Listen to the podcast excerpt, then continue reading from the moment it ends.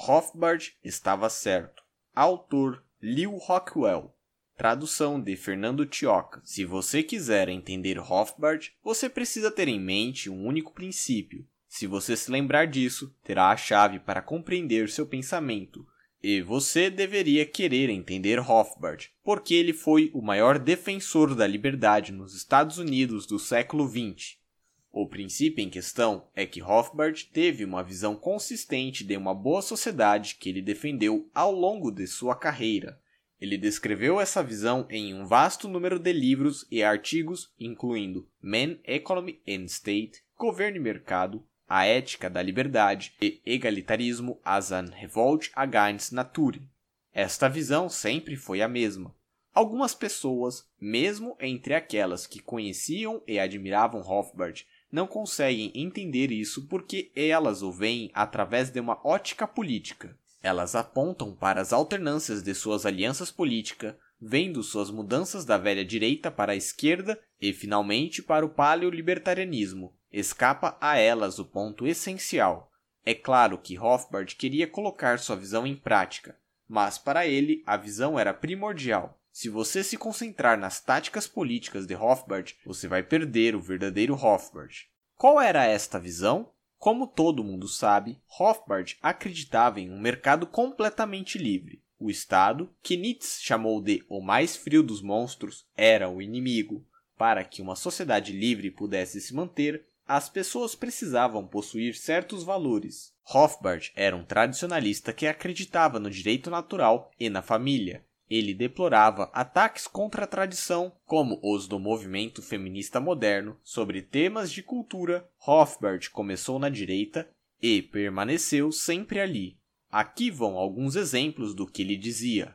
No nosso século, fomos soterrados por uma avalanche do mal em forma de coletivismo, socialismo, igualitarismo e niilismo. Para mim, sempre foi totalmente claro que temos uma imperiosa obrigação moral para o nosso bem de nossos familiares, nossos descendentes, nossos amigos, nossos vizinhos, de lutar contra este mal. Para fazer isso, devemos ficar com a sabedoria da filosofia perene, em contraste com outras ciências específicas ou com a história. Pode haver pouca inovação genuína na filosofia de uma década ou mesmo de um século para outro.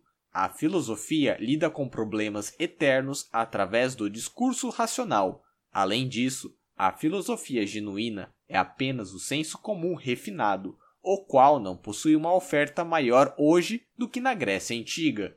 Então, não há nada muito novo que filósofos podem legitimamente dizer. Rothbard não via utilidade no feminismo moderno. Na raiz do movimento de libertação das mulheres está o ressentimento contra a própria existência das mulheres como uma entidade distinta. Rothbard via as elites esquerdistas como inimiga dos valores que ele defendia. Ele disse que Vivemos em um país estatista e um mundo estatista comandado por uma elite dominante formada por uma coalizão do grande governo com o grande empresariado e diversos grupos de interesses influentes, mais especificamente o antigo Estados Unidos de liberdade individual, propriedade privada e governo mínimo havia sido substituído por uma coalizão de políticos e burocratas aliados com e até dominados por poderosas elites financeiras, monetárias e corporativistas. Como ele resumiu, o maior perigo são as elites, não as massas. Durante a década de 1960, ficou evidente para Rothbard que o agente da CIA, Bill Bluckey, forçou a rejeição do não intervencionismo da velha direita. Conservadores daquele período, como o ex-comunista Frank Meyer e o ex-trotskista James Burmel, não queriam uma guerra preventiva para aniquilar a União Soviética. Para Rothbard, a luta contra a guerra sempre foi o objetivo político primordial. A guerra é o alimento do Estado na famosa frase de Rodolph Burney, e a batalha contra o Estado é uma batalha contra a guerra. A esquerda, durante os anos de 1960 e 70, se opunha à Guerra do Vietnã e à Guerra Fria em geral. Por causa disso, ele formou uma aliança política temporária com ela. Um fato deve ser sempre lembrado em conta sobre essa aliança.